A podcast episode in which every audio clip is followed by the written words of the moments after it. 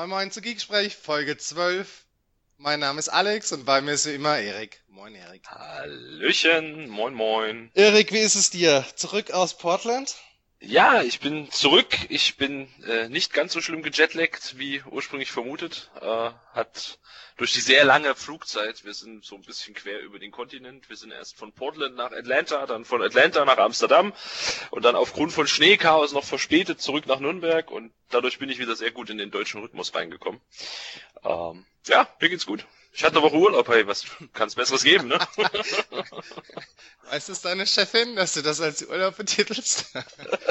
ja, doch, weiß ich, weiß ich. okay. Ja, und heute haben wir wieder zwei Gäste. Das ist zum einen Jan Christopher Gärtner und Carsten Bruns. Moin Männer. Moin Moin. Moin zusammen. Jan, wir beginnen vielleicht mit dir als Gastgast. Willst du dich mal vorstellen? Ja, klar. Also, mein Name ist Jan-Christopher Gärtner, ich bin von der Citrix, bin dort Cloud Solutions Architect.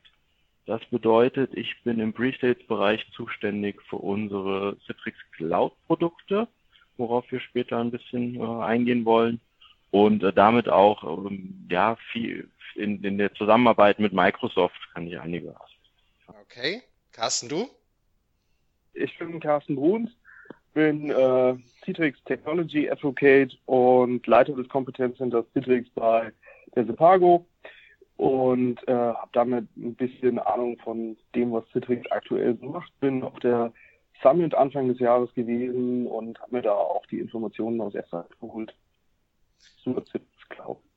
Und Carsten hat es schon schön gespoilert. Wir wollen nämlich heute über die Citrix Summit sprechen, die Anfang des Jahres, so habe ich mir jetzt mal nochmal recherchiert, ähm, in Anaheim war. Wir haben einiges darüber äh, jetzt in den vergangenen Tagen schon schon gehört und äh, irgendwie bin ich immer noch so richtig verwundert. Ich habe am Freitag äh, auf der hier Microsoft Technical Cloud Summit den Spaß gemacht, habe ich gesagt, weil äh, wir hatten über Abkompatibilität gesprochen und ähm, habe ich gesagt, ja, weil es hier irgendwie so modern ist jetzt mittlerweile ähm, bei Microsoft Veranstaltungen nach Citrix Applikationen zu suchen, ne, dann wollen wir mal danach suchen und schauen, wie was die die ähm, jeweilige Kompatibilität mit Windows 10 angeht, aber so richtig drin ist es bei mir noch nicht. Wie passt denn jetzt Citrix und Microsoft zusammen, Jan?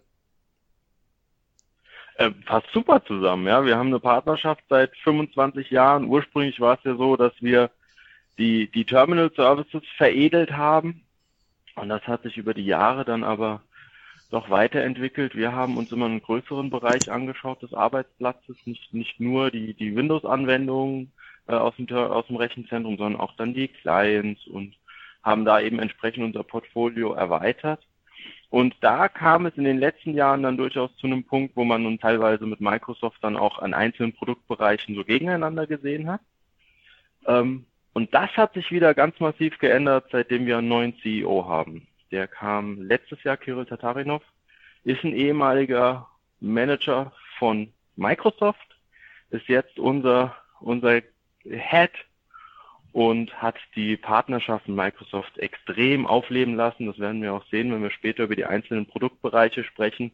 Teilweise ist es wirklich so, wo wir letztes Jahr noch tendenziell eher Konkurrenten waren, suchen wir jetzt Synergien, wo wir gemeinsam ja den Markt erobern können. Sehr spannend und ähm, ich war echt auch wieder begeistert. Ich habe mir selber die, die Keynote mal angeschaut im Detail und äh, war auch begeistert davon, dass sie jetzt auch in den Rennsport einsteigt. Hast du das noch in Erinnerung? Oh ja. Red Bull Racing. das war ja echt ja, ja, ja. ein komplett abgespacedes äh, Video, wo du hast du da so eine Formel 1 Red Bull Maschine gesehen, der auf einem Heli-Spot auf irgendeinem Dach irgendwie gedriftet ist. Das ist echt so, so irre gewesen wieder. Aber auch spannende, spannende Geschichte. Da geht's ja sehr viel, glaube ich, um IoT und sehr viel um Big Data, ne? also all diese Dinge, genau. äh, die, die ja, im jetzt Prinzip, im Rennsport im interessant sind. Ja. Genau, ja, es geht auch darum, dass, dass man einfach die Teams erweitern kann, die dann vor Ort in den, in den Rennen sind, dass man einfach direkt die Daten zurückliefert ins Headquarter, wo dann entsprechend äh, analysiert werden kann, ob man den Motor nicht noch verbessern kann, ob man nicht, welche Einstellungen man noch verändern kann. Und da ist natürlich ganz viel virtuelle Desktops, virtuelle äh, Systeme von uns auch die Netzwerkkomponenten involviert. Und ähm, ja, das ist ein ganz spannender Case, ganz interessant. Mal sehen, vielleicht haben wir die Chance, irgendwann mal uns Rennen live anzuschauen und äh, die also, als Sponsor Also wir haben auf jeden Fall Zeit. Also falls du da irgendwie an kommst, ich gebe mein Bestes. Ich gebe mein Bestes. Kein Problem, melde dich gerne. Wir nehmen das dir gerne ab. Würden wir uns opfern, oder? Ja, so. ja, genau. Ja, aber das ist heute soll nicht unser Thema sein, sondern wir wollen eigentlich einen Fokus darauf legen, auf die Produkte, wo Citrix und Microsoft miteinander korrespondieren, wo, wo sie miteinander arbeiten, wo sie sich sehr gut ergänzen und ich glaube, es wäre eine gute Idee, mit der Citrix Cloud mal als solches zu beginnen. Würdet ihr uns, vor allen Dingen mich als Non-Citrix Mensch, da mal ein bisschen abholen dazu, was ist die Citrix Cloud und ja, welche Strategie habt ihr denn als Citrix dabei? Genau, genau. Das mache ich gerne vielleicht einfach erstmal einen Schritt zurück und nicht so viel über die Citrix Cloud reden, sondern der erste Gedanke ist erstmal, was ist Citrix, was ist Citrix Strategie? Und wie ich schon angesprochen habe, ist es, geht es darum, dass wir den gesamten Arbeitsplatz eines Mitarbeiters abdecken, also seine Daten, seine Anwendungen und eben auch den Netzwerkbereich. Wie kommt er auf diese Anwendung? Wie kommt er auf diese Daten? Und das ist unsere Story jetzt schon ein bisschen länger. Und was wir dieses Jahr, und wie gesagt, seit der, seitdem Kirill Tatarinov bei uns ist, wird das massiv gepusht. Was eben dieses Jahr auf der Summit nochmal hervorgehoben wurde, ist einfach das Thema, dass unsere Cloud-Strategie genau diese allgemeine Strategie eben ähm, beschleunigen und verbessern soll. Also die Idee ist, dass wir tatsächlich hingehen über die sogenannte Citrix Cloud, alle Services, die wir in der Vergangenheit aufgebaut hatten, dass wir die über eine Cloud-First-Strategie an den Mann bringen. Und davon versprechen wir uns und versprechen wir unseren Kunden verschiedene Mehrwerte. Zum einen, dass es eben einfacher wird, das Ganze zu verwalten, dass es schneller wird, äh, diese Produkte äh, in Produktion zu bringen. Wir werden gleich noch ein Slide sehen, wo wir einfach sehen, dass diese Citrix Cloud Architektur, die wir haben, ist extrem flexibel und da haben wir auch wieder eine sehr gute Zusammenarbeit mit Microsoft. Und zu guter Letzt ähm, hat der Kunde weiterhin volle Hoheit über den, den Raum, in dem seine Anwendungen und Daten laufen. Und deshalb bieten wir mit Citrix Cloud eben eine sehr hohe Sicherheit. Was bedeutet das konkret? Mit Citrix Cloud sind wir den Weg gegangen, dass wir unsere Produkte in die Cloud transferiert haben. Aber nicht die ganzen Produkte, sondern immer, immer der Managementbereich. Also wenn wir uns zum Beispiel, viele kennen vielleicht unsere ähm, XenApp und XenDesktop Produkte, also ehemals Terminal Server und unsere äh, Client-Virtualisierungslösung. Und wenn man sich diese Architektur einfach anschaut, dann besteht die im Wesentlichen aus zwei Bereichen. Aus einer Kontrollschicht, das ist die Management-Schicht, worüber das Lizenzmanagement abgebildet wird, worüber geklärt wird, welcher User kommt auf welche Maschine, welcher User wird welcher Maschine zugeordnet. Also das ist ein Verwaltungsoverhead, will ich mal bezeichnen. Und das ist etwas, was wir mit Citrix Cloud als Service bereitstellen. Der Kunde kann das also als Service von uns beziehen.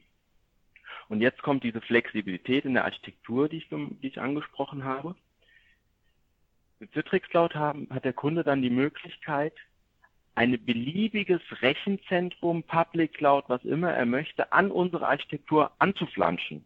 Was, was hilft ihm das? Warum, warum ist das wichtig? Ich habe ja gesagt, das Management Layer wird als, als Schicht in Citrix Cloud abgedeckt.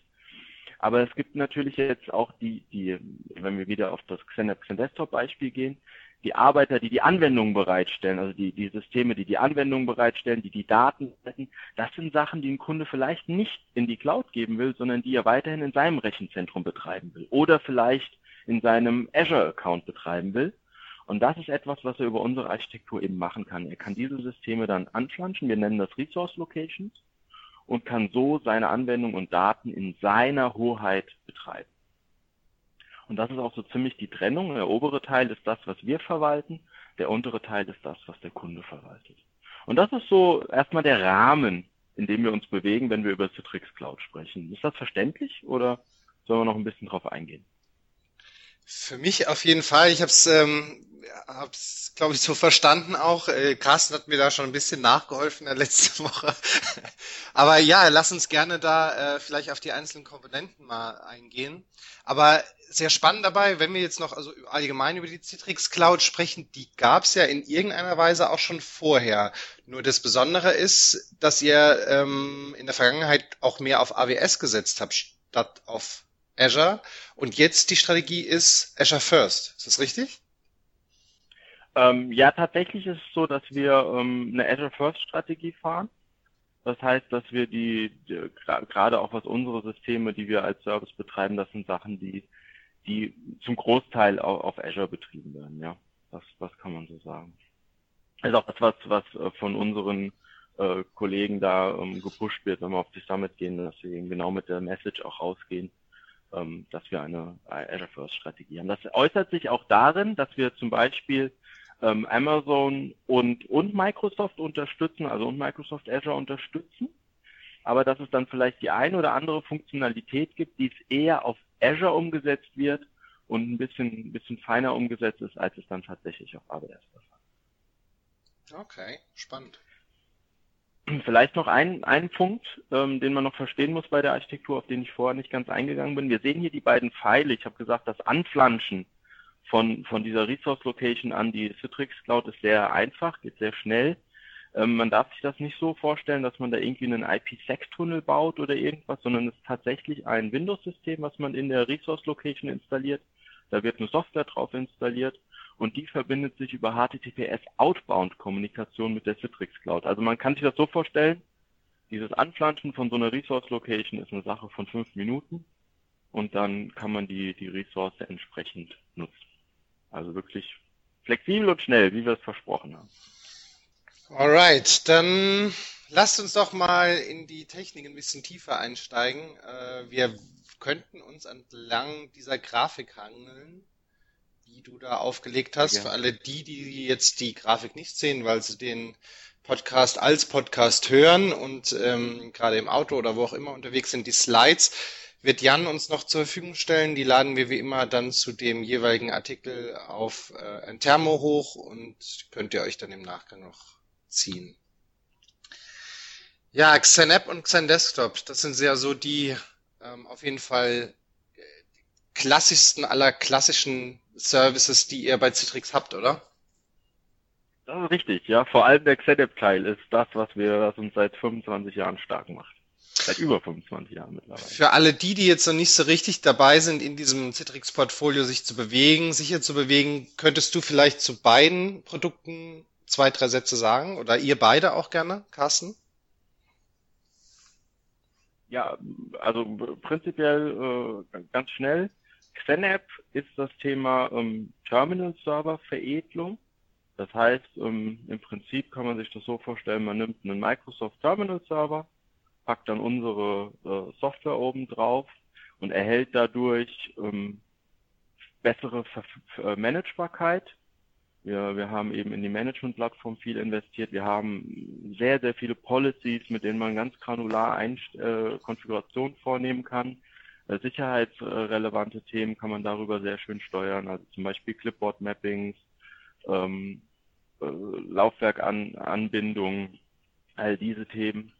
Und wir bringen natürlich unser, unser Übertragungsprotokoll mit, was ähm, ja, im Markt einfach mit Abstand das Beste ist. Okay, und Hast zu... Du noch was ergänzen?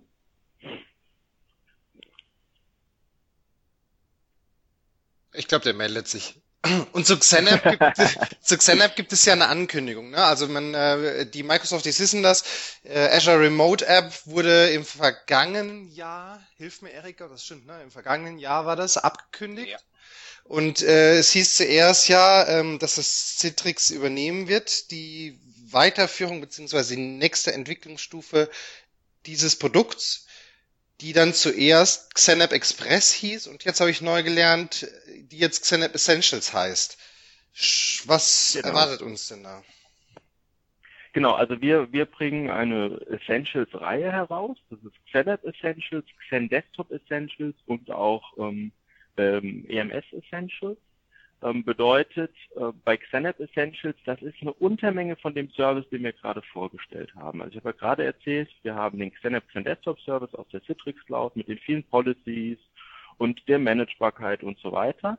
Und wir können unten eine beliebige Resource Location anbinden. Das ist das Standard Offering. Jetzt gibt es XenApp Essentials und da haben wir wirklich geschaut, wie du es bereits angesprochen hast, ist ja Azure Remote App abgekündigt. Das heißt, wir haben uns angeschaut, was konnte Azure Remote App und haben diese Funktionalität nachgebaut. Bedeutet, wir haben die, die Policies und die, die Admin-Oberfläche ähm, neu gebaut, haben da die wirklich auf die essentiellen Teile zurückgeschraubt, die dann wieder dem, dem Azure Remote App von früher entsprechen. Und als Resource Location können wir bei diesem Offering immer Microsoft Azure nutzen. Also wird immer Microsoft Azure genutzt, da hat man keine Flexibilität an der Stelle. Und das Ganze wird über den ähm, Azure Marketplace bestellbar gemacht werden. Das ist so das, das Wesentliche dieses Services. Also, ähm, dass wir praktisch Azure Remote App nachgebaut haben auf Basis unserer Architektur, wobei wir hier unsere Architektur genau auf diesen Use Case herunter ähm, gestrippt haben. Du sagst, du hast es, ihr habt es auf diesen Use Case heruntergestrippt. Bedeutet das, dass so die ich würde mal sagen, die richtig coolen Features von XenApp, also der eigentlichen XenApp-Lösung nicht in das XenApp Essentials reinwandern werden. So Sachen wie eigene Container pro Applikation oder ähm, per App VPN, solche Dinge. Ja, da, da, da, das ist jetzt ein, Mix ein bisschen zwischen den Themen. Also es ist so, dass wir die, ähm, dass wir die Funktionalität runtergestrippt haben, bedeutet, man hat unser HDX-Protokoll, also man hat das vollwertige Übertragungsprotokoll, da haben wir keine Einschränkungen. Ähm, es ist aber so, dass man äh, gerade in dem Policy-Bereich, den ich angesprochen habe, dass man eben nicht so granular äh, einstellen kann, äh, die, die, die verschiedenen Parameter, wann da wird welche äh, Laufwerk gemappt, äh, wie ist das Clipboard-Mapping, gerade die Sachen, die ich angesprochen habe. Das sind alles Sachen, die man nicht so einfach über die GUI konfigurieren kann, sondern da hat man sich wirklich auf den Anwendungsfall bezogen. Wir wollen Windows-Anwendungen aus dem äh, aus Azure bereitstellen. Das ist das, worauf sich fokussiert wurde. Das heißt, das Wesentliche bei, bei XenApp Essentials ist, im Verhältnis zu XenApp Desktop, dass wir den Use Case nur auf die Anwendungsbereitstellung gelegt haben, weil, bei, weil mit einem normalen XenApp könnte ich auch einen Publish Desktop bereitstellen zum Beispiel ja, also den, den gesamten Desktop eines Servers freigeben. Mhm. Das mache ich äh, mit XenApp Essentials nicht. XenApp Essentials ist immer eine Anwendung. Okay. Genau, Vielleicht und die noch, Themen, die äh, du gerade angesprochen ja. hast, ist, wenn ich jetzt nochmal unterbrechen darf, äh, bezüglich per App VPN, da kommen wir später drauf, wenn es um in den Bereich XenMobile geht. Okay. Genau, genau. Was aber, was aber vielleicht noch, noch wesentlich ist zu verstehen, im Moment dadurch, dass wir praktisch von unserem ursprünglichen Architektur diesen Service jetzt, also dass der praktisch aus unserer Welt nachgebildet wird, ist es so, dass wir im Moment nur einen Domain Joint Modus unterstützen. Das ist ein Thema, was für manche Kunden äh, ja noch so ein Thema ist, wo man sich mit beschäftigen muss. Ähm, Azure Remote App liegt im Non-Domain Joint Mode. Das heißt, es war Azure AD integriert. Das ist was, was wir aktuell nicht abbilden können, sondern da arbeiten wir äh, konkret dran. Das ist was, wo wir, wo wir äh, schauen, wie wir das umsetzen können in Zukunft. Das ist noch so das Hauptgap, was wir sehen zwischen dem ehemaligen Azure Remote App und unserer Lösung. Ansonsten sind wir schon ziemlich auf einem sehr guten Weg.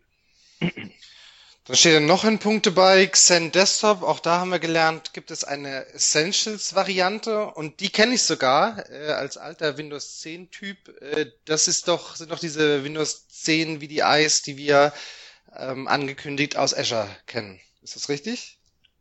Das ist absolut korrekt. Also Windows. Habe ich mich ja, weiter aus dem Fenster gelehnt? nein, nein, nein. Genau. Also das ist auch, äh, Xen Desktop Essentials ist genau wieder das Thema haben wir uns wieder einen Use Case rausgepickt, nämlich virtuelle Desktops aus Azure.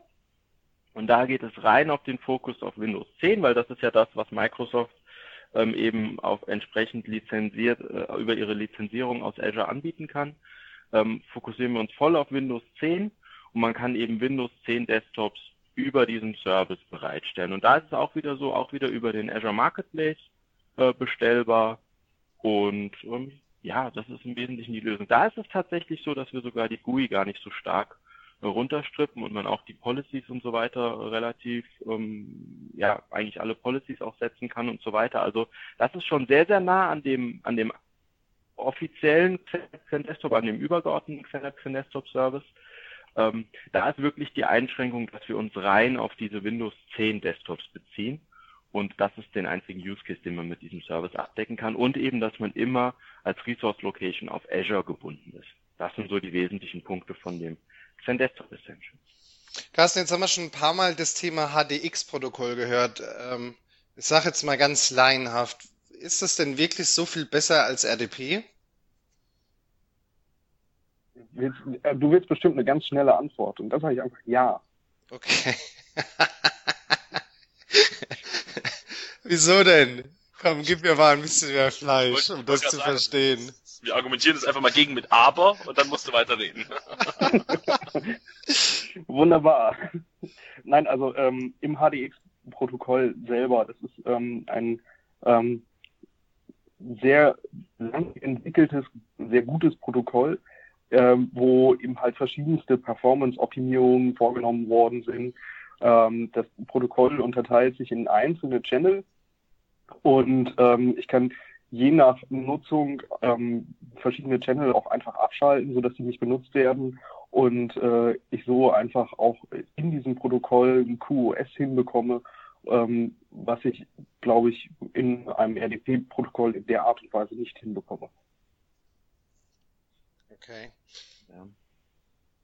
Vielleicht ist es denn auch die letzten Neuerungen, die letzten ja. Neuerungen, die da so reinkamen in dem in dem Bereich HDX-Protokoll, also wie, wie Carsten schon richtig sagt, äh, ein lang erprobtes Protokoll, hat seine Warntauglichkeit selbst auf, also basiert ursprünglich auf TCP, hat selbst mit dieser TCP-Kommunikation seine Warntauglichkeit äh, unter Beweis gestellt, schon seit vielen Jahren. Äh, wie er schon richtig sagte, gibt es verschiedene virtuelle Kanäle. Das geht so weit, dass wir, wenn wir unsere Technologien kombinieren, können wir zum Beispiel äh, mit unserer Netzwerk-Appliance, wenn ein User ins Rechenzentrum reinkommt, die Verbindung aufbaut, können wir eine Endpoint-Analyse von seinem Endgerät machen, können schauen, na, ist es denn ein Firmengerät oder ist es ein privates Gerät, hat es die Zertifikate, ist der Virenscanner auf dem aktuellen Stand? Und je nachdem, wie diese Endpoint-Analyse ausfällt, werden dann einzelne virtuelle Kanäle, wie zum Beispiel der virtuelle Kanal, der die Laufwerke äh, mappt oder der das Drucken unterstützt, werden dann einfach gekappt. Und so ähm, ist es dann nicht möglich, wenn ein User im Internetcafé sitzt, dass er sich irgendwelche Daten auf dieses Gerät lädt oder ähm, wichtige Daten ausdruckt. Das sind so ein paar Funktionalitäten, die wir mit dem HDX-Protokoll haben. Und jetzt ganz neu haben wir das Protokoll noch so erweitert, dass wir es ähm, ja mit einem Enlightened Transport versehen. Das bedeutet, wir unterstützen jetzt auch UDP-Übertragung und machen nur ein Fallback auf unsere alte TCP-Übertragung. Und das ist natürlich für gerade hohe Latenzen und Verbindungen, die vielleicht unter Packet Loss leiden, ein, ein Riesenthema. Und äh, das wird nochmal unser Protokoll nochmal ein Riesenschritt nach vorne.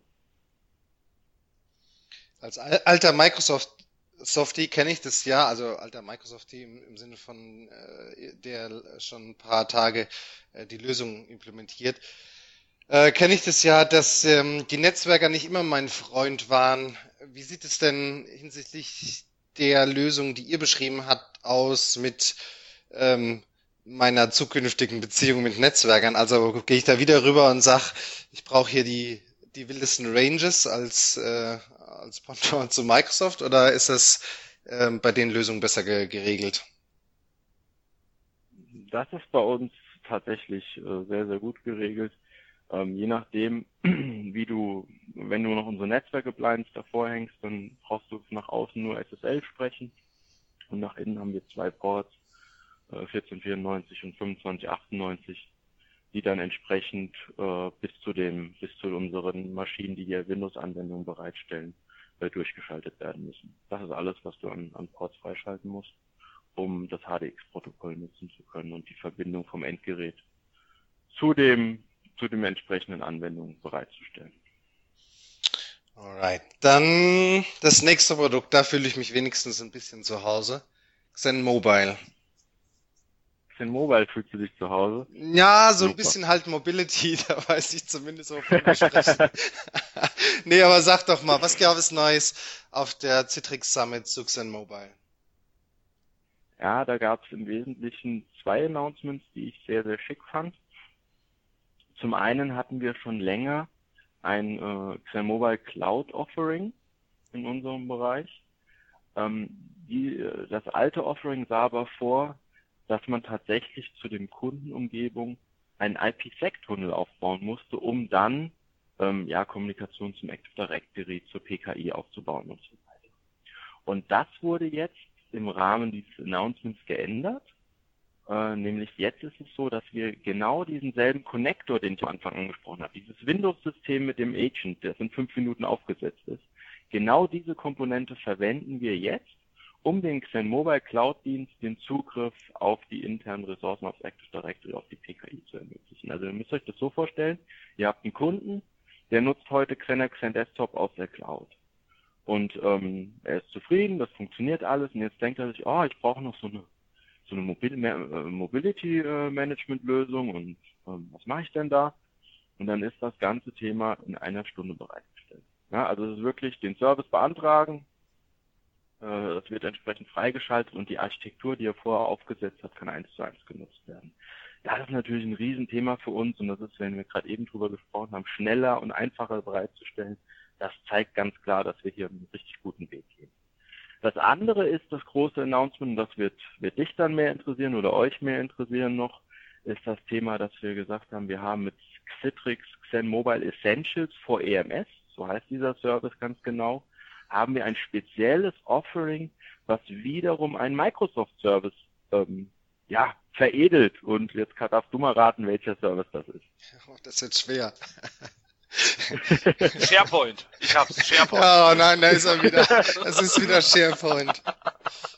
Nein, wir gehen dann, wir wissen natürlich, dass es EMS oder EM plus S ist, äh, beziehungsweise Intune ist. Ne?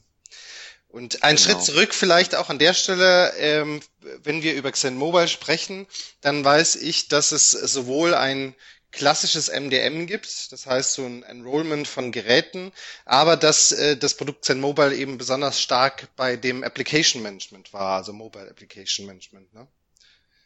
Ja, das ist, das ist korrekt, genau. Also wir, wir bieten im Prinzip sogar drei Sachen mit dem Produkt. Wir bieten das Mobile Device Management, ähm, wir bieten Mobile Application Management, wie du schon sagtest, diese Containerisierung, dass man praktisch eine Anwendung nimmt die wird dann, so wie wir es nennen, gerappt. Das heißt, da wird so ein Layer drumherum gelegt, was es uns dann erlaubt, aus unserem Management heraus äh, Policies zu setzen. Man darf, äh, Daten müssen immer äh, verschlüsselt abgelegt werden. Man, man kann steuern, äh, welche Anwendung darf denn aus dieser Anwendung heraus, also an welche Anwendung dürfen Daten übergeben werden, dass man nicht das Problem hat, dass sich irgendjemand äh, Finanzdaten zieht und die auf Facebook veröffentlicht und solche Späße. Ähm, das ist was, was wir mit, mit Claire Mobile bieten. Genauso ähm, ist unsere ShareFile-Lösung, was wir auch auf diesem Bildchen hier als einen Punkt neben dran sehen, ist die ShareFile-Lösung unsere Datenaustauschplattform und da, ähm, die ist auch Bestandteil von dem Xen Mobile ähm, Produkt, also wird darüber lizenziert. Okay, und da sind wir äh, nochmal äh, gleich zu, zu ShareFile zu kommen, aber da sind wir dann auch beim per App VPN, richtig? Das ist genau das Thema. Da bieten wir auch diesen Per-App-VPN. Kannst du dir ganz einfach so vorstellen.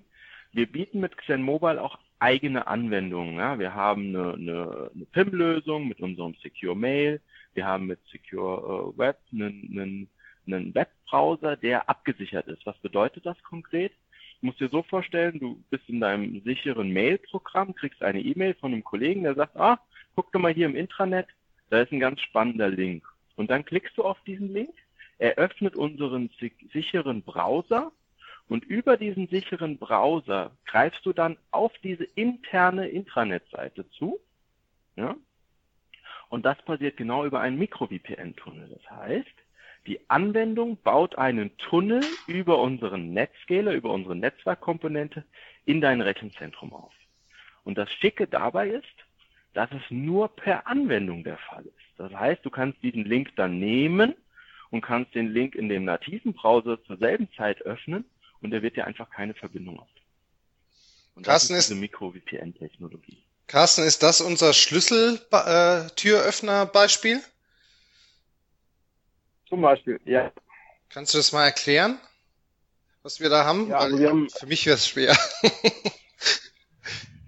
wir haben bei der Supago ein äh, kleineres IoT-Projekt gemacht, in dem wir unsere Bürotüren, die Eingangstüren, äh, mit einem Sensor ausgestattet haben, den wir über einen Browser öffnen können. Das bedeutet, jemand klingelt bei uns äh, im Office und äh, der Kollege möchte den, denjenigen reinlassen, ohne seinen Arbeitsplatz zu verlassen. So kann er in einen Browser gehen und äh, den Türöffner betätigen. Das funktioniert in München, das funktioniert in Köln und das funktioniert auch in Teilen in Hamburg. Und äh, da das eine Intranet-Ressource ist, die nur aus dem äh, Netz der Sepago erreichbar ist, ähm, haben wir uns natürlich gefragt, hm, was ist denn jetzt mit den Leuten, die nicht unbedingt einen Büroschlüssel haben? Wie können die das jetzt benutzen, ohne dass sie äh, im, im Laden der Sepago sind? Und dafür haben wir dann im Prinzip über Mobile den Secure Web Browser bereitgestellt und können so die interne Ressource zum Öffnen der Tür verwenden und äh, können übers Telefon quasi äh, einen virtuellen Schlüssel abbilden. Okay, das habe ich jetzt verstanden als eine Lösung, wo Xen Mobile Intune ergänzen kann, wo Intune auf jeden Fall äh, nicht so stark ist. Sharefile, hast du gesagt, ist noch eine zweite. Ne? Gibt es denn noch mehr? Genau, also Sharefile, Sharefile wäre noch ein Punkt. Also prinzipiell, was ist das? Vielleicht gehen wir ganz kurz drauf ein, was ist dieses Citrix Mobile Essentials äh, oder so, genau, ja. Mhm. Und da geht es darum, dass wir tatsächlich hingehen und ähm, Intune-Kunden, EMS-Kunden ähm, verschiedene Funktionalitäten als Add-on liefern. Das bedeutet zum einen, und das ist das Wesentliche, dass man diesen Micro-VPN-Tunnel nutzen kann aus EMS-Anwendungen heraus. Das heißt, das wisst ihr aber genauer als ich, es gibt ja bei EMS auch entsprechend eine, eine SDK, eine Entwickler-SDK, mhm. und ähm, über die kann man entsprechend dann auch diese Mikro-VPN-Tunnel entsprechend einer Anwendung freigeben. Ja? Das ist ein Punkt, den wir da, den wir da bieten. Und das ist, soweit ich es verstanden habe, so das Hauptfeature, wo jetzt ähm, ja die, die großen EMS-Kunden gerade gerade drauf warten. Ja, weil das das Thema ist, dass dieser Service announced wurde, aber noch nicht offiziell, ähm, also noch nicht noch nicht DA hat. Wie bei vielen, ähm. vielen Sachen, die immer so announced werden und dann ewig nicht kommen. Ne? Ja, ja, wobei, das, da sind wir eigentlich ganz gut. Also wenn wir Sachen auf der Summit announcen, als ähm, dass das Produkt jetzt rauskommt, dann ähm, halten wir uns eigentlich daran, dass das im nächsten Ich meinte jetzt auch eigentlich nicht das, Nicht nur in eurem Kontext, genau. Das schoss jetzt gegen Microsoft. das war eher in unsere Richtung. Alright, okay. Dann. Gut. Ich hätte noch eine kleine technische Ergänzung. Mach das. Ähm, und zwar ist es so, dass bei der Anreicherung von EMS ähm, durch Mobile die Applikation eben durch beide SDKs äh, befüllt werden kann. Das heißt also, wir gehen nicht hin und ersetzen das EMS SDK an dieser Applikation durch äh, das Mobile SDK, sondern wir, äh, das, das XenMobile SDK ist quasi neben dem e, äh, EMS SDK an dieser Applikation verhaftet und wir können einfach beides nutzen. Das ist einfach nochmal ganz wichtig, da an der Stelle zu verstehen.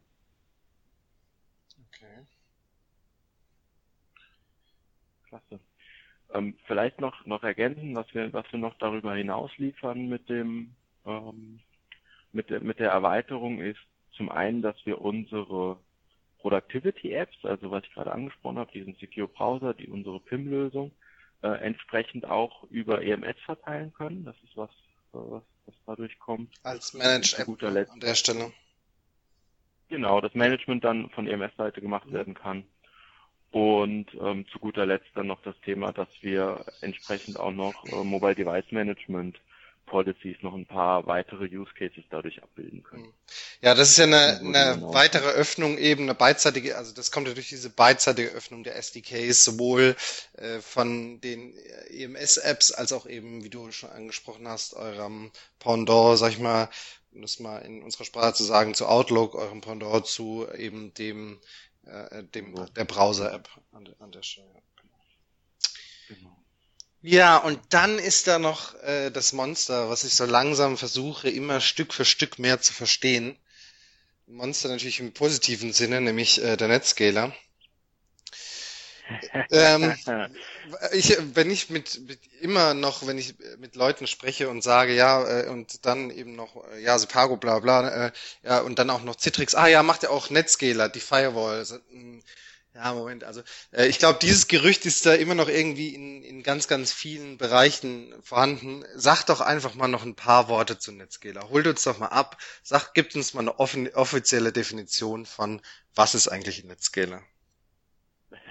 Das ist eine ganz einfache Definition. Der Netscaler ist das Schweizer Taschenmesser für jeden, für jeden Netzwerker, ne? Weil das ist die eierlegende Wollmilchsau im Netzwerkbereich. So, reicht dir die Definition? Ja, es geht so. nee, also Netscaler ist, ist eine, unsere Netzwerk-Appliance, ähm, die verschiedenste Bereiche abdecken kann. Also einerseits ist es so, dass sie äh, im, im, als, als ADC, als Application Delivery Controller agieren kann, dass sie als Load Balancer agieren kann, dass sie als ähm, als Web Application Firewall, nicht als nicht als Standard Firewall, sondern als Web Application Firewall agieren kann. Das sind so die Bereiche und eben das Netscaler Gateway, das ist unser Service, über der über den wir praktisch nach außen SSL bieten und dann entsprechend äh, nach innen entweder unser unsere ähm, Xen Mobile Anwendungen sprechen lassen beziehungsweise ähm, auch den Zugriff auf unsere Xen, Xen Desktop Anwendungen ermöglichen. Das sind so, sind so die wesentlichen Bereiche ähm, zum Netscaler aus meiner Sicht. Ich glaube. Was spannend ist beim Netscaler ist einfach das Thema, wir gehen dort einen ähm, Software-First-Ansatz. Das heißt, ähm, wir haben sowohl virtuelle Netscaler in unserem Portfolio als auch physische, also virtuelle sind die VPX, nennen wir die. Dann haben wir ähm, die physischen Instanzen, das sind die MPX. Dann haben wir physische Instanzen, auf denen wir virtuelle Instanzen bereitstellen können, also im Prinzip ein, eine, eine Network Appliance, die dann einen Hypervisor hat und darauf wieder virtuelle Instanzen zu betreiben. Und wir haben sogar neu im Portfolio eine CPX, das bedeutet, da geht es dann um dieses ganze Thema Docker und containerisierte Entwicklung. Ähm, da haben wir wirklich einen Netzgitter, der so runtergestrippt ist, dass er entsprechend äh, für die DevOps-Projekte und die Docker-Projekte erhalten kann. Also wir sind da sehr breit aufgestellt und das Schicke ist, weil, weil ich gerade sagte, Software defined first, und es ist tatsächlich so, dass, dass das Feature-Set von der VPX, von der virtuellen Instanz bis zur SDX ähm, eigentlich überall immer das gleiche ist. Ja, also äh, das ist, das ist das Schicke. Das hilft natürlich Kunden auch mit der Skalierung. Man kann mit einer VPX anfangen und kann dann schön, wenn der Bedarf steigt, über physische Instanzen ähm, hochskalieren. Okay. Physische Instanz heißt quasi im Klartext einfach ein Stück Blech, was du irgendwo reinschieben irgendwo. kannst. Ne? Ja. Genau. Okay. Also wir, wir, wir unterstützen mit den virtuellen Instanzen, unterstützen wir, ähm, also gibt es für Azure, für AWS, für ähm, Hyper-V, VMware und, und Xen Server. Also wir unterstützen da so die gängigen Plattformen und ähm, ja. Hm. Ich glaube, Erik und ich sind uns einig, äh, dass das mit, mit Sicherheit so die die, der, der größte Brocken war, den Citrix an der Stelle in diese Partnerschaft, sag ich mal, in den Topf mit reingeworfen hat.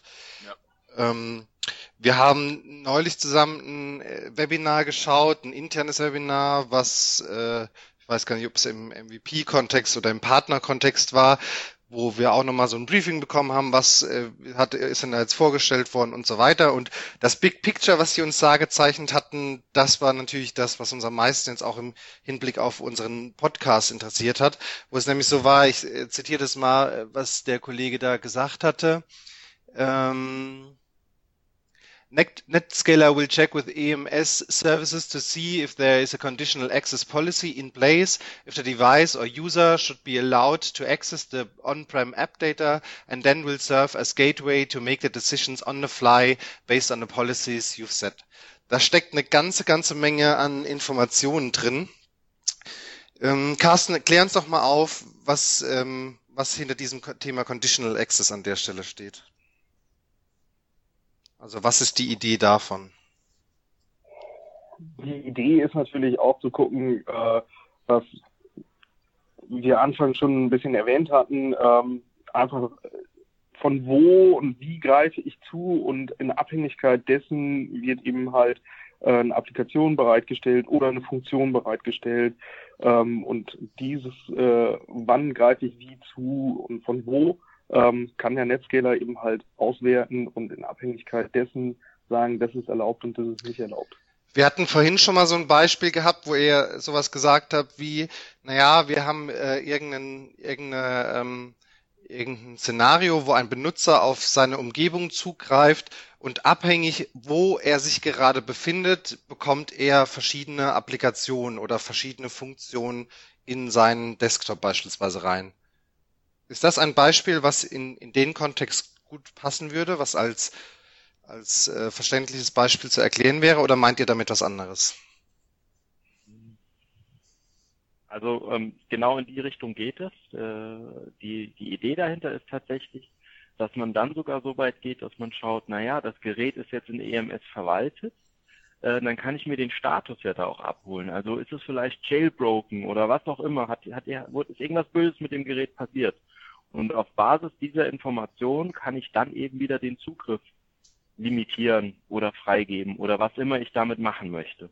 Und das ist genau die Idee dahinter, dass dieser Conditional Access im Prinzip basiert auf unserer Endpoint-Analyse in Kombination mit dem Management über die Mobile Device Management Lösung, also EMS bzw. CMOC.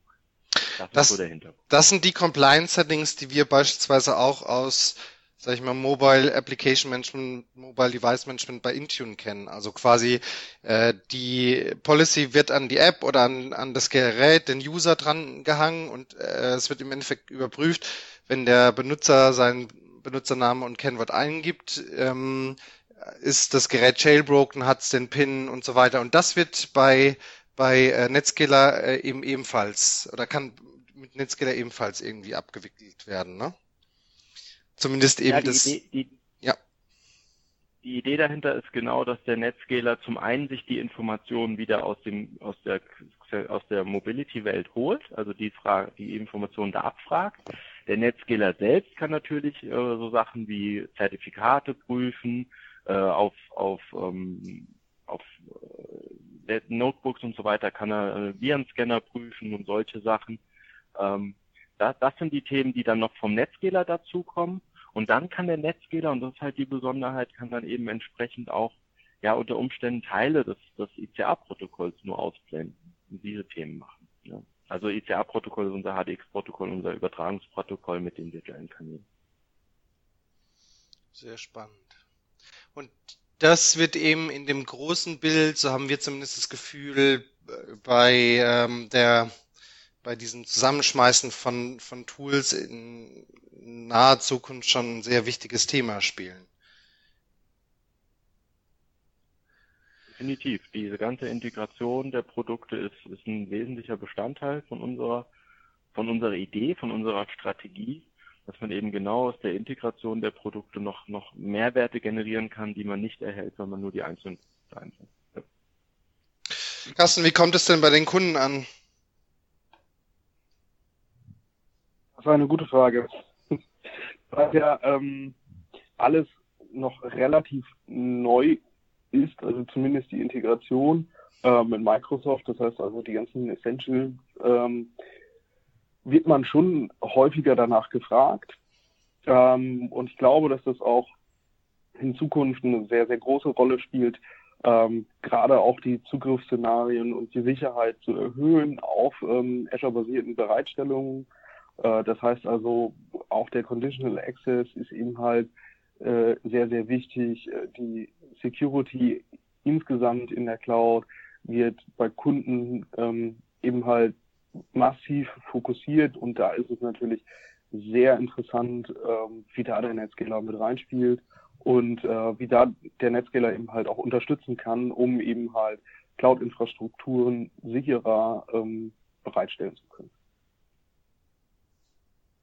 Das Thema Security spielt ja gerade auch im Kontext von Netscaler eine große Rolle. Ne? Das habe ich auch bei der äh, Keynote so verstanden, was äh, Kirill da gesagt hat, dass eben, äh, hat er auch auf eine Anspielung gemacht, eben auf die, die Wahlen in den USA und so weiter. Also auch gerade, ähm, wenn es um Cloud Security geht, wenn es um Infrastructure Security geht, spielt Netscaler eine elementare Rolle.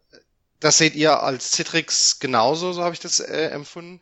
Gibt es denn verschiedene Veranstaltungen oder gibt es irgendwie etwas an Events oder gibt es was, was du empfehlen kannst, wo ihr Partner, wo ihr Kunden aufschlaut oder wie kann man sich in dieses Thema äh, de oder diesem Riesenmonster da nähern, wenn man noch nicht so fit ist oder einen guten Ansatzpunkt sucht? Jan. Ja, tatsächlich, ähm, also wenn man beschäftigen will, und überhaupt in die, in die Welt eintauchen will, unser großer Event ist die Citrix Synergy. Das ist die Veranstaltung, die wir in, ähm, in Amerika haben. Das ist eine Woche und da wird unsere Strategie übermittelt, da werden unsere Produktneuerungen gezeigt. Also das ist das, wenn man wirklich tief einsteigen will und äh, sich diese ganzen Themen anschauen möchte. Ansonsten haben wir, das ist im Mai, und eine Woche später haben wir eine ähm, Veranstaltung hier in Deutschland, die ist dieses Jahr in Bonn, wo es eben, ja, wo wir auch die Neuerungen dann vorstellen, wo wir auch technische Breakouts haben. Also es ist eine Veranstaltung, ähm, die eher technisch fokussiert ist. Auch ein ganz interessantes Thema, um in die, in die Welt einzusteigen. Ansonsten gibt es über unser Readiness sogenannte Masterclasses, wo man äh, zu einzelnen Produkten immer so eine so eine zweistündig bis ich glaube vierstündige äh, Session sich anschauen kann. Da gibt's Videos von, ähm, wo dann ähm, auch sehr sehr spannend und natürlich haben wir ähm, über unsere Education Services und, über unsere Trainingspartner die Möglichkeit über äh, entsprechende ja, Trainingsschulungen, Webinare äh, sich, sich den Themen anzunähern. Rein aus Community-Sicht, glaube ich, äh, so habe ich das immer von dir auch verstanden, Carsten, war auch die E2E Virtual Conference eine gute Anlaufstelle? Die E2E ist eine sehr gute Anlaufstelle. Ansonsten gibt es noch eine MyCUGC. Ähm, das ist eine Citrix-Community, auf der sehr, sehr viele Informationen auch speziell zur Cloud ähm, gepublished werden. Da finden regelmäßig, meist einmal die Woche, ähm, Webinare statt, wo man sich eben die Neuigkeiten abgreifen kann äh, von Menschen mit sehr hoher technischer Expertise, äh, was auch zum Teil Technical Deep, Deep Dive ähm, Sachen sind. Und äh, also die beiden kann ich auch un, uneingeschränkt empfehlen. Also einmal die EQI findet viermal im Jahr statt. Ähm, einmal direkt im Anschluss an die Synergy, einmal ähm, direkt nach der äh, Technical Exchange in Bonn, da ist die E2E in Prag und äh, in der zweiten Jahreshälfte nochmal in äh, Asien und in Paris. Die Links dazu werden wir euch wie immer in die Show Notes packen, auch dafür. Ähm, wie sieht's denn aus mit der Verfügbarkeit dieser Produkte? Also das habe ich da auf, da sieht man ja auf der Grafik äh, Available Now und ähm, Available Soon. Äh, lass mal bei den bei den äh, bei Netscaler wissen was, bei den Essentials Produkten bleiben. Gibt es da schon Previews? Gibt es ja, also die sind die die können wir im ersten Halbjahr diesen Jahres sollten die äh, live gehen. Also das sind, das sind die, die Zeiten, die wir hier anstreben.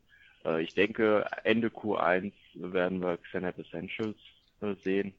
Aber ähm, das ist immer ein Thema, da, da müssen wir ein bisschen, da, da darf ich eigentlich auch gar nicht zu viele Aussagen treffen. Ähm, also ha, erstes Halbjahr sind wir, sind wir glaube ich, safe. Wenn wir das Triff, triff doch mal Aussagen. Stell dir einfach vor, diesen Podcast hört eh kein Mensch. Dann wissen wir wenigstens, wie es ist. Nein, ist schon okay. Aber diese Produkte werden dann auch Äh, so wie, also ist das sowas, wo man dann auch sagen kann, irgendwie 60 Tage kostenfrei testen? Gibt es sowas im Citrix-Kontext auch? Ähm, ja und nein. Also wir haben EVA-Lizenzen für unsere, also wir haben ja die Produkte auch als On-Prem-Varianten, mhm. wo der Kunde es dann bei sich im Rechenzentrum installieren kann. Da ist es kein Problem. Da haben wir entsprechende ähm, EVA-Lizenzen. Für Trials aus Citrix Cloud heraus ähm, ist leider im Moment noch ein bisschen mehr Aufwand.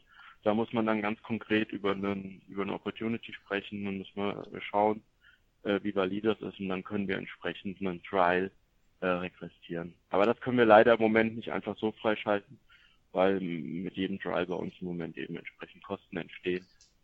Und ähm, ja, das ist im Moment noch ein Thema, wo wir dran arbeiten, das in Zukunft zu optimieren. Jetzt habe ich bei allen Punkten, die wir besprechen wollten, Strich gemacht, außer bei einem. Und das war auch nur eine Randnotiz, aber äh, glaube ich, eine, die sehr spannend ist nämlich äh, Skype for Business. Bingo, genau. Ähm, das ist eigentlich eine, eine, perfekte Überleitung, weil ich hatte noch so ein Thema im Kopf, was ich noch ansprechen wollte. Ähm, Skype for Business kennen wir alle, äh, nutzen wir auch gerade. Und was wir, was wir da haben, ist eine Optimierung. Insofern, wenn man sich jetzt vorstellt, wir nutzen ähm, virtuelle Anwendungen, virtuelle Desktops aus dem Rechenzentrum. Und wenn wir uns vorstellen, da wird ein Skype for Business bereitgestellt, dann ist das nicht gerade förderlich für die Sprachqualität, weil wir, weil wir Latenz erhöhen, weil wir einen, einen, einen Bottleneck bauen, wenn alle Kommunikation über dieses, über das Rechenzentrum läuft. Ähm, was wir da optimieren, ist folgendes. Wenn wir jetzt ein, ein Videocall, ein Audiocall aufmachen, was auch immer, wird die Verarbeitung dieses Calls auf das Endgerät ausgelagert. Das heißt, im Moment bin ich über mein Endgerät, über meinen Laptop hier mit, mit der Session verbunden. Das Ganze wird über meinen äh, Laptop gerendert. Dadurch habe ich lokale Performance, habe lokale Latenzen und so weiter und ähm, bin eben nicht, äh, gehe nicht den Umweg über unser Rechenzentrum, was in meinem Fall jetzt in Amsterdam wäre, wo mein virtueller Desktop läuft. Und das ist so eine Optimierung, die super spannend ist, weil wenn man das einsetzt, kann man entsprechend die Skal Skalierung in seinem Rechenzentrum optimieren, weil wenn ich mir überlege, wenn da drei Leute eine Videokonferenz machen, äh, was, wie viel CPU das beansprucht, dann kann man sich vorstellen, wie schnell das dann die Server im Rechenzentrum runterzieht. Und wenn ich sowas auf die Endgeräte auslagere, habe ich entsprechende Skalierungsvorteile, Kostenersparnisse und mache das ganze Thema runter. Sehr spannend. Jetzt habe ich noch eine Abschließung. Vielleicht ja. darf ich dazu noch einen, ja, einen Punkt ergänzen, einen weil das noch. entsprechend, glaube ich, recht wichtig ist. Äh, wir hatten gerade eben schon mal über, über Netscaler gesprochen. Da hatten wir den Netscaler ähm, als, als äh, Schweizer Taschenmesser am Rechenzentrum äh, besprochen. Wir, wir haben noch ein anderes Thema und zwar wollen wir auch die, die, die, die Strecke vom Rechenzentrum zum Endgerät optimieren. Mhm. Und dazu haben wir den Netscaler SD-WAN. Ähm, das ist unsere WAN-Optimierung und die, die gliedert sich in zwei Teile. Zum einen eine WAN-Optimierung, wie man das so kennt. Auf, das ist eine symmetrische Lösung. Im Rechenzentrum steht eine Box, an, an der Außenstelle steht eine Box und dann wird eben ja gecached und TCP-Optimierung gemacht und so weiter, dass man eben zwischen, den, zwischen dem Branch und dem, dem Rechenzentrum die, äh, die Netto, die Netto-Datenmenge erhöhen kann. So. Das ist ein, ein Teil der Lösung. Das andere, und das ist super spannend, ist die Warenvirtualisierung. Und das ist jetzt der Ansatz. Wir haben im Außenstandort vielleicht eine MPLS-Leitung und ähm, die MPLS-Leitung ist mit der Zentrale verbunden. Jetzt ist die Überlegung, naja, wir brauchen eigentlich mehr Bandbreite. Jetzt könnte man die MPLS-Leitung ausbauen. Oder wir nehmen einfach eine zweite Leitung, eine, einen Business DSL oder was auch immer. Und wir können diese beiden Leitungen über unsere Netzwerklösung ähm, äh, zu einem virtuellen Kanal zusammenfassen. Und das Schicke ist, wir können auf Paketebene entscheiden, welchen Weg soll das Paket gehen. Das heißt, wir haben eine Verbindung von der Außenstelle ins Rechenzentrum und können pro Paket entscheiden, ah, gerade ist die eine Leitung besser, dann gehen wir den einen Weg. oder ähm, wenn, wenn eine ausfällt, switchen wir ganz schnell um und gehen über die andere Leitung. Und das ist super schön, deswegen komme ich da mit der Skype for Business Diskussion drauf. Das ist super schön, wenn ich mir äh, die Skype Calls überlege. Ja, das sind Themen, die brauchen ja Bandbreite, die sind sehr abhängig davon, dass wir, dass wir eine gute Latenzverhalten haben, dass wir wenig Packet Loss haben. Und ähm, da gibt's ein ganz tolles Video von der Summit. Wir müssen mal gucken, dass wir da vielleicht auch einen Link reinpacken. Eine ganz tolle Demo. Da sieht man, wie das alles zusammenarbeitet. Da arbeitet ein User über, über ähm, die Skype for Business Optimierung und dann fällt die Verbindung, fällt, fällt die MPLS-Leitung zwischen dem Endgerät und dem Rechenzentrum aus. Und man sieht ständig die Videoqualität und man hat keinerlei Ausfälle dadurch, weil einfach durch unsere Lösung auf eine Backup-Leitung geswitcht wird, auf ein, Backup-DSL. Und das ist super spannend, super interessant. Und warum ist das für den Call auch interessant? Weil dieses Netscaler SD-WAN, diese Optimierung, ähm, jetzt auch auf Azure angekündigt wurde. Also das einfach nur als Hintergrund, wenn man jetzt überlegt, man hat einen Kunden, der seine Daten nach Azure oder seinen, seinen primären Status vielleicht nach Azure verlagern will und die Branch Offices entsprechend anbinden möchte, dann kann man weiterhin diese, diese Bahnvirtualisierung nutzen, um den Traffic zu optimieren. Sehr spannend. Dazu noch eine weitere technische Ergänzung. Ähm, neben dem, was du erklärt hast, dass man eben halt ein Fallback-Szenario hat für äh, seine MPLS-Leitung, kann ich auch für bestimmte Pakete sagen, ich möchte diese doppelt übertragen. Was ja gerade für Skype for Business sehr, sehr interessant ist.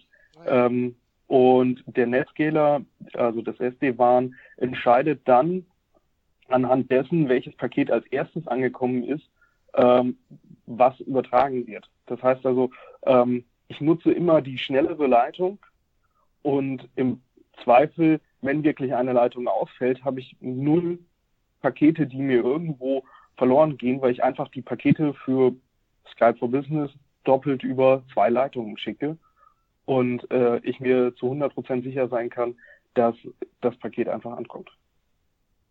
Ja, und, und das Coole dabei ist tatsächlich auch noch, ich hatte ja gerade eben angesprochen, dass es paketbasierend ist. Also wenn wir uns jetzt über, überlegen, wir haben eine Datenübertragung vom Außenstandort ins Rechenzentrum oder umgekehrt, ähm, dann können wir tatsächlich die Kombination aus der, was auch immer, ich sage jetzt immer MPLS und, und Business DSL, aber das kann im Prinzip eine beliebige Internetverbindung sein.